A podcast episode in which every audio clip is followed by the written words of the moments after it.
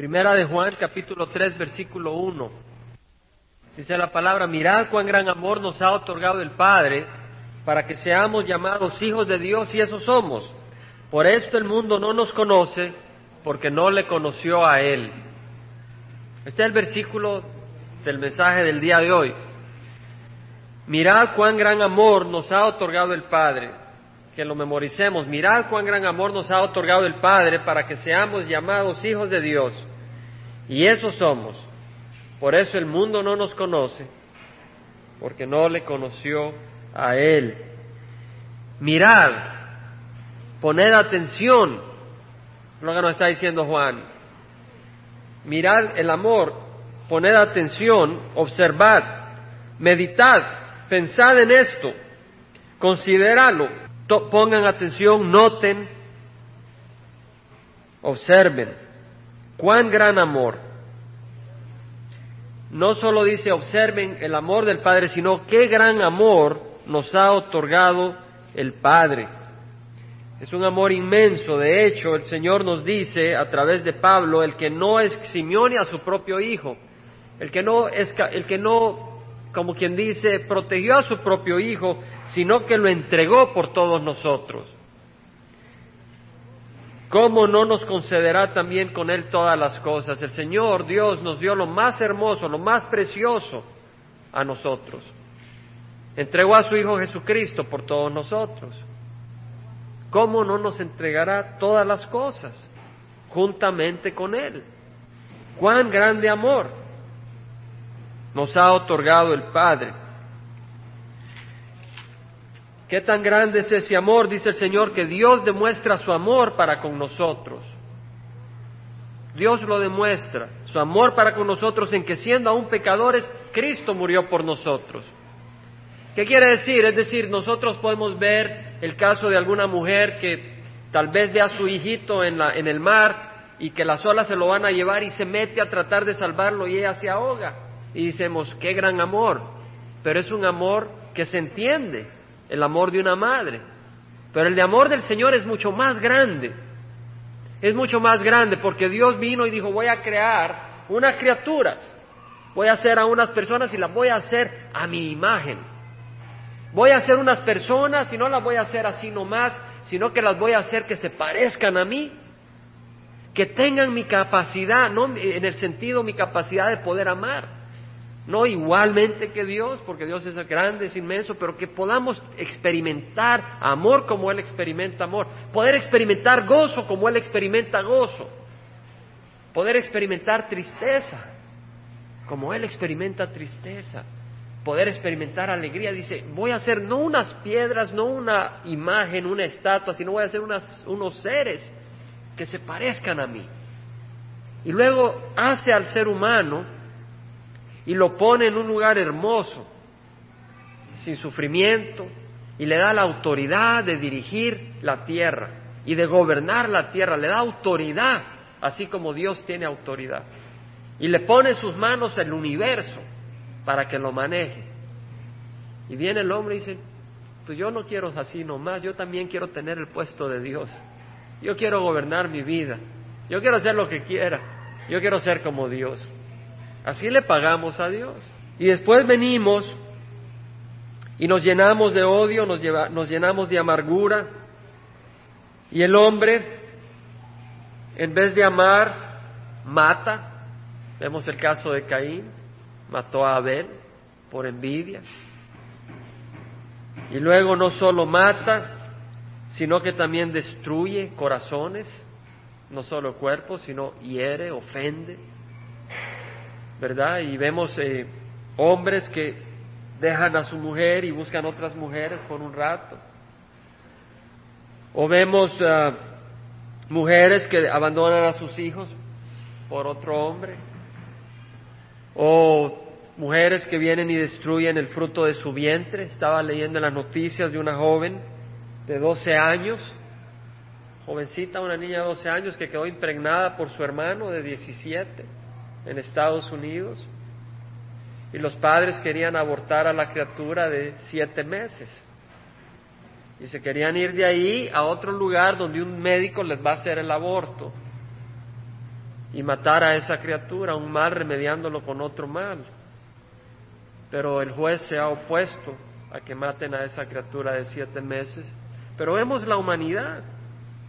Y dice la palabra del Señor que Dios mostró su amor para con nosotros en que nosotros, siendo pecadores, Él murió por nosotros.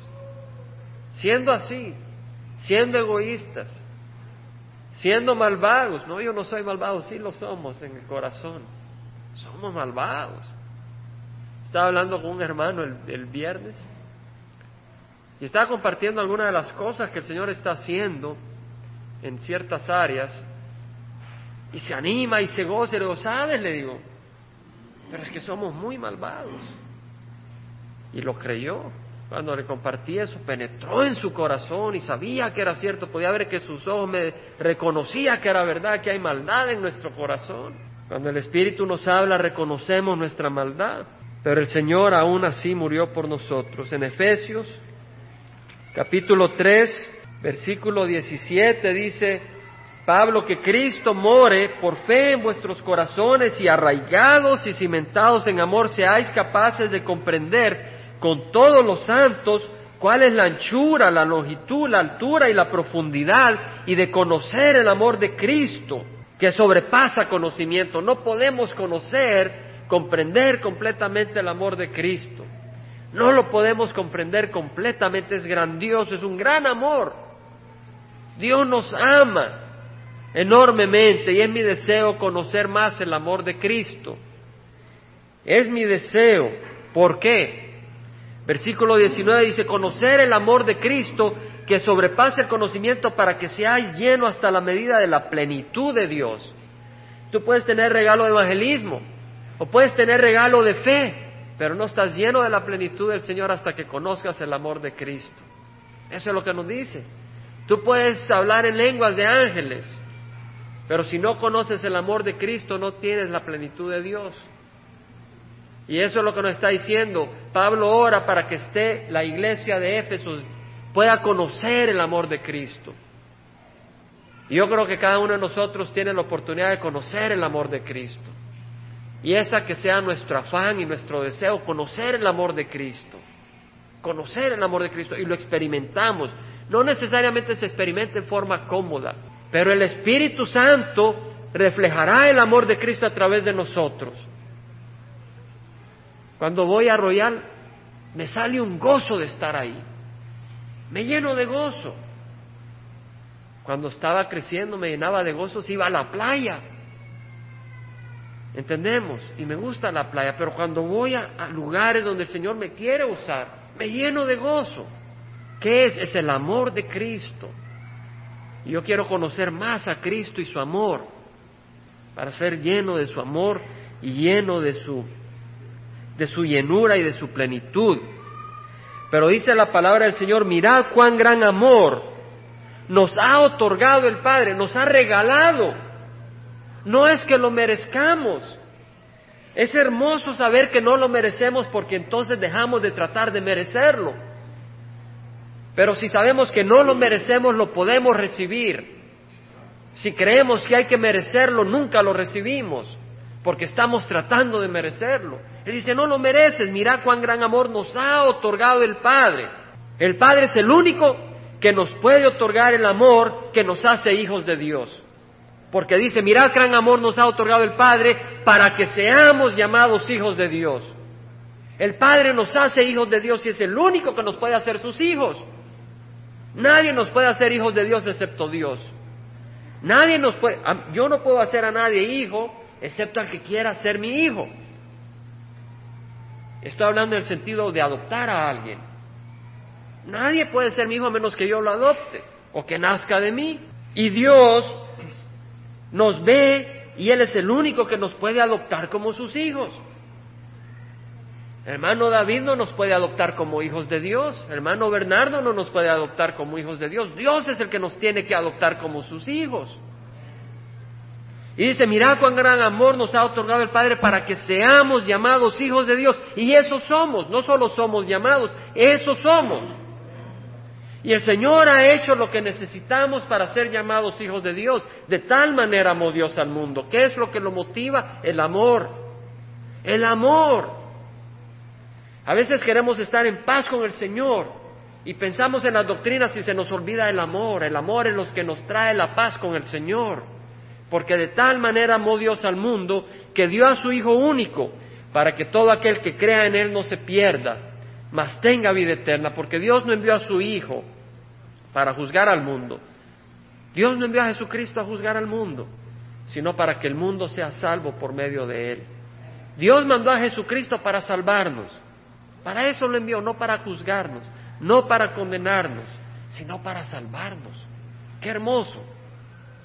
Porque de tal entonces Dios, el Padre hizo lo que tenía que hacer para que podamos ser hijos de Dios. En Juan capítulo 1, el Evangelio de San Juan capítulo 1 dice que a lo suyo vino y los suyos no le recibieron. Versículo 11, a lo suyo vino. Jesús vino a los judíos primero. Primero vino a las ovejas descarriadas de Israel y luego a los gentiles. A lo suyo vino y los suyos no le recibieron. Pero a todos los que le recibieron les dio el derecho de llegar a ser hijos de Dios. Otra vez, mirad cuán gran amor nos ha dado el Padre para ser llamados hijos de Dios. Y aquí vemos, a lo suyo vino y los suyos no le recibieron, pero a los que le recibieron les dio el derecho, el poder de llegar a ser hijos de Dios a los que creen en su nombre. Creer en el nombre de Jesús, que no nacieron de sangre. He leído y leído y leído esto muchas veces y lo he predicado y lo he predicado muchas veces, pero el Señor me dio más luz todavía hoy, increíble. Versículos que hemos leído, el Señor nos abre más la mente cada vez más. Las riquezas del Señor son profundas, las riquezas del Evangelio son profundas. Dice, no nacieron de sangre, ni de voluntad de carne, ni de voluntad de hombre, sino de Dios. ¿Qué quiere decir, hermanos? Que si nosotros creemos en el nombre de Jesucristo y lo recibimos, somos hijos de Dios, ¿verdad? Amén. Pero hay algo más. Fíjese lo que dice, que no nacieron de sangre. Ahora, cuando un hombre se casa con una mujer y tienen hijos, esos hijos nacen de qué? De sangre. Carne con carne, nacen de sangre, ¿cierto? O dice ni de voluntad de la carne. Para que nazca un niño, un hombre, una mujer, tiene que haber cierta voluntad. espero de ambos. A veces por, por abusos de uno no más. Y nace la criatura.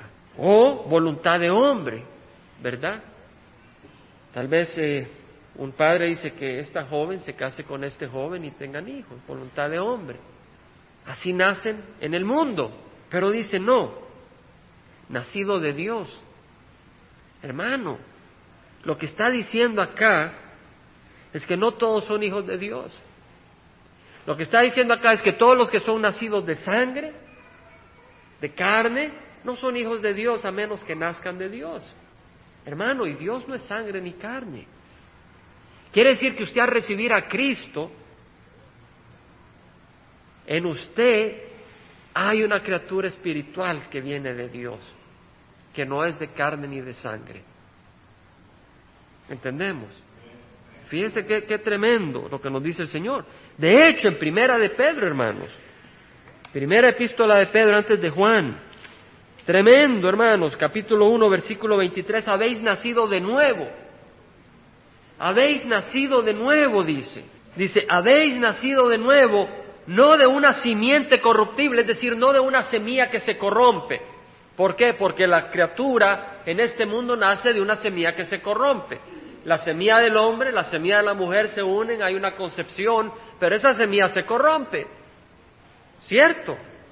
La carne se corrompe. Lo que es humano se corrompe. Y dice, no estoy hablando de eso. Dice que tú, le está hablando a la iglesia, al pueblo de Dios, dice, tú has nacido de nuevo no de una simiente, no de una sumía que se corrompe, sino de una que es incorruptible. Hermano, quiere decir que hemos nacido de una semilla eterna.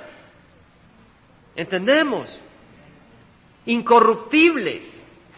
¿Por qué? Porque dice mediante la palabra de Dios y la palabra de Dios vive y permanece para siempre. Así es como nacemos. Nacemos de nuevo no por hombre, sino por la palabra de Dios. Pero no es, un, es no solo un pensamiento mental, es una realidad.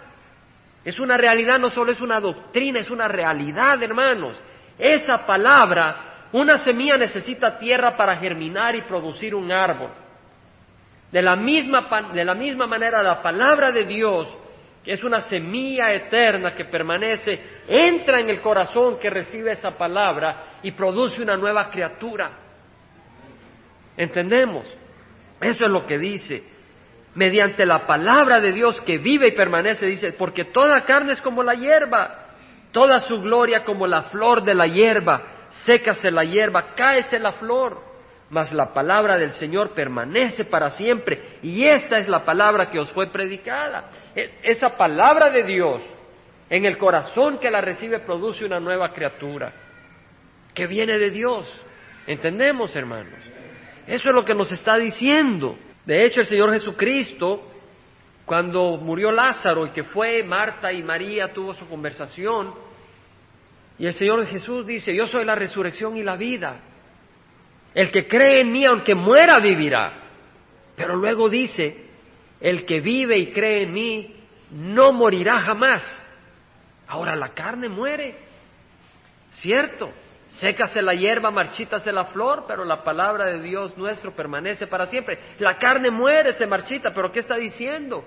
El que vive y cree en mí no morirá jamás. ¿Por qué? Porque el que vive y cree en Jesús, para creer hay que oír la palabra. El que ha recibido esa palabra, hay un nuevo nacimiento. Y ese nuevo nacimiento es una criatura espiritual, no es una criatura carnal. Y es una criatura espiritual que viene del cielo y por eso no muere, porque es espiritual. ¿Entendemos, hermano? En Juan 3, el Señor Jesús tuvo una conversación con Nicodemo. Dice que un hombre de los fariseos llamado Nicodemo, prominente entre los judíos, era importante entre los judíos, vino a Jesús de noche y le dijo, rabí, maestro, sabemos que has venido de Dios como maestro Nicodemo se le acerca a Jesús y le dice, él vino de noche. Nicodemo era un maestro del Senadrín, la junta que gobernaba las cosas religiosas y las cosas civiles de Israel. Pero el Senadrín estaba en contra de Jesús, le estaba robando el show y estaban enojados con Jesús. Entonces Nicodemo, que creía en Jesús, se le acercó a Jesús de noche. Y muchos tal vez se avergüenzan de entrar a una iglesia evangélica, pero vendrán a ti de noche, vendrán a ti y te preguntarán y háblales del Señor. No los avergüences, dales nomás el amor del Señor, para que conozcan a Cristo. Y dice que Jesús estaba ahí y le dice, sabemos que vienes de Dios como maestro porque nadie puede hacer las señales que tú haces si Dios no está con él. Respondió Jesús y le dijo, en verdad, en verdad te digo que el que no nace de nuevo no puede ver el reino de Dios. Ahora, la palabra nacer de nuevo también quiere decir nacer de arriba. Pero dentro del contexto, dentro del pasaje, acá realmente quiere decir nacer de nuevo.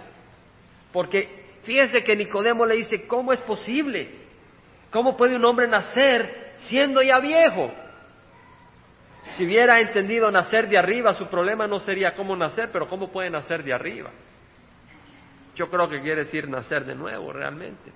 Y así es traducido. ¿Cómo puede un hombre nacer siendo ya viejo? ¿Acaso puede entrar por segunda vez en el vientre de su madre y nacer? Nicodemo está diciendo, ¿cómo puedo nacer de nuevo?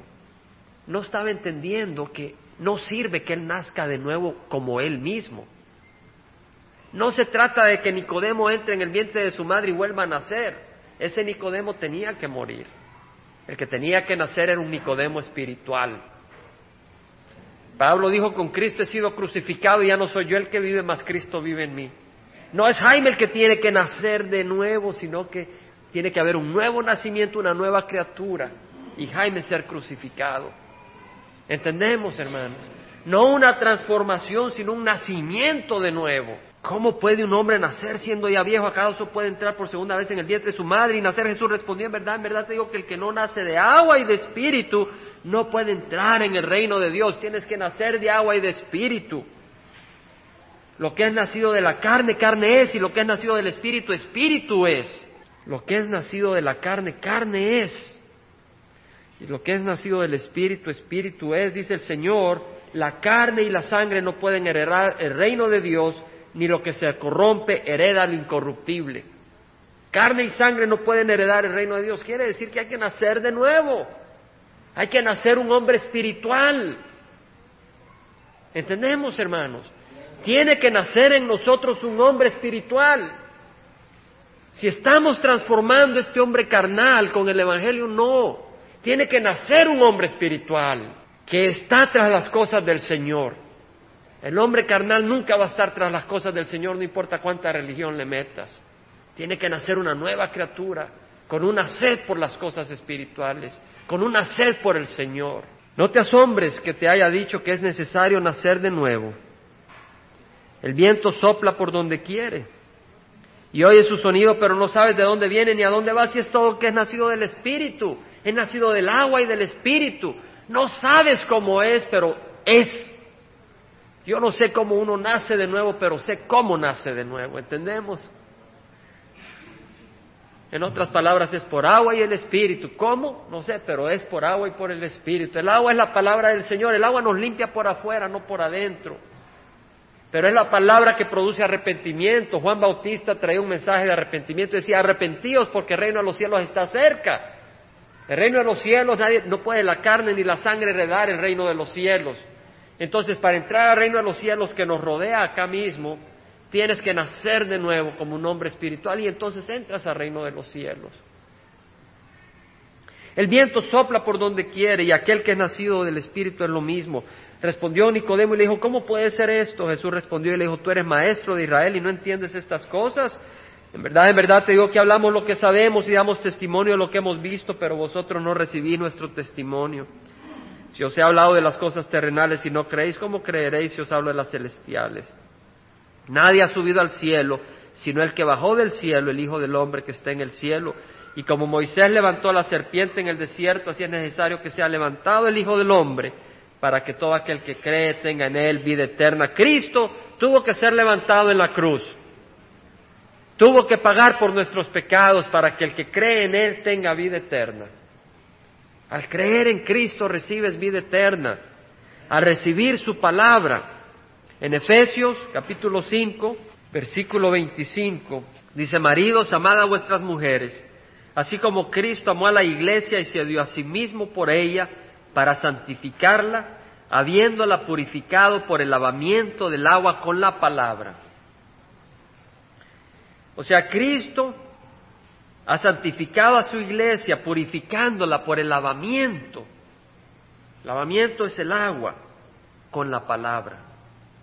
En otras palabras, el Señor aquí nos enseña que el agua es la palabra de Dios. Porque sabemos que la sangre de Cristo es la que nos lava, pero no podemos recibir ese lavado si no oímos la palabra de Dios. Y esa palabra nos sigue lavando. En Juan 15, donde el Señor habla de que nosotros somos los pámpanos. Dice, vosotros ya estáis limpios por la palabra que os he hablado. 15.3, vosotros ya estáis limpios por la palabra que os he hablado. En otras palabras, la palabra del Señor, ¿qué hace? Nos va limpiando de tantas maneras tontas de pensar, de tantas maneras pecaminosas de pensar, de tantas maneras enfermizas de actuar, nos va limpiando de todo eso. Por eso dice, vosotros ya estáis limpios por la palabra que os he hablado. En Tito capítulo 3, versículo 5 dice el Señor, Pablo dice, Él nos salvó no por obras de justicia que nosotros hubiéramos hecho, no por obras de justicia, sino conforme a su misericordia. Es la misericordia de Dios por medio del lavamiento, de la regeneración y de la renovación, en otras palabras, por medio de su sangre que nos lava por el Espíritu Santo. En otras palabras, el Espíritu Santo crea en nosotros esa nueva criatura. Dice la palabra del Señor, si alguno está en Cristo, nueva criatura es, las cosas viejas pasaron aquí son hechas nuevas, nueva criatura es. En Santiago, capítulo 1, versículo 17, dice, toda buena dádiva y todo don perfecto viene de lo alto. Toda buena dádiva, una dádiva es un regalo, toda buena dádiva, todo don perfecto viene de lo alto, desciende del Padre de las luces, con el cual no hay cambio ni sombra de variación, en el ejercicio de su voluntad, por su propio deseo. Él nos hizo nacer por la palabra de verdad, una vez más, nacer por la palabra de verdad para que fuéramos las primicias de sus criaturas. Las primicias quieren decir los primeros frutos. Cuando uno tiene sus árboles frutales, las primicias son los primeros frutos de la cosecha. Ahora, criaturas han habido en la tierra por años, por miles de años. Sin embargo, aquí dice que somos las primicias de sus criaturas. En otras palabras, somos nuevas criaturas. Nueva creación. No de carne, no de sangre, sino de Dios. ¿Entendemos, hermano? En uno de Juan dice, mirad cuán gran amor nos ha otorgado el Padre para que seamos llamados hijos de Dios. Nos ha hecho hijos, nuevas criaturas. Y eso somos, dice. Eso somos. Por eso el mundo no nos conoce porque no le conoció a Él. Fíjense qué interesante. Por eso el mundo no le conoce, no le conoce a quién. ¿A quién? Ponga atención, piense bien de quién está hablando. Mirad cuán gran amor nos ha otorgado el Padre para que seamos llamados hijos de Dios, y eso somos. Por eso el mundo no nos conoce porque no le conoció a Él. ¿De quién está hablando? Está hablando del Padre. Mirad cuán gran amor nos ha otorgado el Padre para que seamos llamados hijos de Dios. Y eso somos, por eso el mundo no nos conoce, porque no le conoció a Él, no le conoció al Padre. Ahora usted dice, bueno, ¿y cuándo vino el Padre? ¿Cierto? Bueno, busquemos. Busquemos, porque muchas veces adivinamos a la palabra del Señor el Señor dice, no me la adivines, escudriñala. Y al escudriñar vas a encontrar la verdad. Eso nos dice el Señor. Vamos a Juan 14. Ahí tenemos la respuesta. Dice el Señor, no se turbe vuestro corazón, creed en Dios, creed también en mí. Jesús se pone a la par de Dios. No se turbe vuestro corazón, creed en Dios, creed también en mí, en Jesucristo. Jesús es el que habla. Ahora miren lo que dice, en la casa de mi padre, vamos a poner atención, vamos, a, vamos a hacer preguntas aquí, una interacción. En la casa de mi padre hay muchas moradas. Si no fuera así os lo hubiera dicho, porque voy a preparar un lugar para vosotros. Y si me voy y preparo un lugar para vosotros, vendré otra vez y os tomaré conmigo para que donde yo esté, ahí estéis también vosotros. En la casa de mi padre hay muchas moradas. ¿De qué está hablando Jesús? ¿De qué está hablando? De la casa, ¿de dónde? Del Padre. En la casa de mi Padre hay muchas moradas. Si no fuera así os lo hubiera dicho, pero voy a preparar un lugar. ¿En dónde? En la casa del Padre. En la casa de mi Padre hay muchas moradas. Si no fuera así lo hubiera dicho, pero voy a preparar un lugar para vosotros. ¿En qué está hablando? En la casa de su Padre. ¿Cierto? Y si me voy y preparo un lugar para vosotros, vendré otra vez y os tomaré conmigo para que donde yo esté, ahí estés también vosotros. El Señor está diciendo, vengo a recogerte, pero primero voy a dónde? A la casa de mi Padre. ¿A qué? A preparar un lugar para vosotros. Y miren lo interesante, aquí estamos todos nosotros igual que Tomás, porque el Señor le dice, y conocéis el camino a donde voy. Conocéis el camino a dónde? A la casa del Padre. Pero Tomás se quedó atrás, así como nosotros le decimos, Señor, ni sabemos a dónde vas y se los acaba de decir. Fíjese, me da gozo porque así somos. Tomás le Señor, si no sabemos a dónde vas, ¿cómo vamos a conocer el camino? Y se los acaba de decir. En la casa de mi padre hay muchas moradas. Si no fuera así, os lo hubiera dicho. Y si me voy y preparo un lugar para vosotros, vendré y os tomaré conmigo, para que donde yo esté, ustedes estén conmigo. Y él dice, y yo soy el camino. ¿Conocéis el camino a donde voy? Tomás le dice, Señor, no sabemos a dónde vamos, ¿cómo vamos a conocer el camino? Jesús le dice, le contesta a las dos. Le contesta dónde va y cuál es el camino. Le dice, yo soy el camino, la verdad y la vida. Nadie viene al Padre sino por mí. Estaba hablando del Padre, ¿verdad? Nadie viene al Padre. En otras palabras, le está contestando, si yo voy al Padre. No, no le vuelve a decir, yo voy al Padre. Le dice, ya es un hecho, voy al Padre, ya es un hecho. Nadie viene al Padre si no es por mí. En otras palabras, dice, yo soy el camino. Y si tú quieres ir al Padre, tienes que venir a mí. Ahora vea bien. Porque fíjense que el siguiente versículo dice, si me hubieras conocido, también hubieras conocido a mi Padre. ¡Wow! Desde ahora le conocéis y le habéis visto. En otras palabras, el Señor es el camino al Padre. El Señor es el camino al Padre, ¿verdad? Pero no solo eso. Si tú vienes al Señor, conoces al Padre. Ya no tienes que ir más allá. Si tú vienes a los pies del Señor, ahí tienes al Padre. Felipe le dijo, Señor, muéstranos al Padre. No estaba oyendo. Felipe, Señor, muéstranos al Padre y nos basta. Como Felipe, todos estábamos ahí. Muéstranos, no, no, no, ¿cuántas veces hemos leído y leímos y leemos y no captamos? ¿Por qué nuestra mente es pequeña? Y vamos meditando y meditando y vamos agarrando más y más y más y conociendo más a Jesús. Porque esto es lo que la palabra hace, pero el propósito, amarnos como Jesús nos amó.